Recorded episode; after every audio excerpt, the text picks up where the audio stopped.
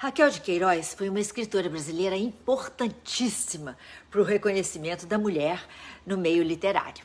Ela nasceu em 1910 em Fortaleza. A família Queiroz se viu obrigada a se mudar para o Rio de Janeiro depois de uma, uma grande seca no Ceará é, em 1915.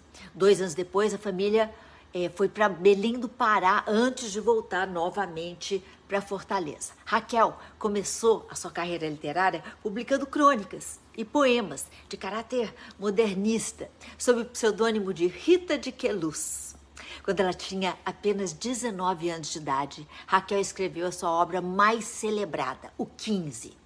É um romance que retrata a batalha do povo nordestino contra a seca e a miséria. A obra escrita com grande sensibilidade social e profundidade psicológica, apesar dela ter apenas 19 anos é, de idade, fariam com que é, a autora se tornasse conhecida nacionalmente. No início dos anos 30, Raquel de Queiroz passa a se interessar mais e mais por política social e faz parte do primeiro núcleo do Partido Comunista Brasileiro. Em 1937, a sua, sua associação com o comunismo faria com que Raquel fosse presa e tivesse seus livros queimados, mesmo já sendo uma escritora consagradíssima.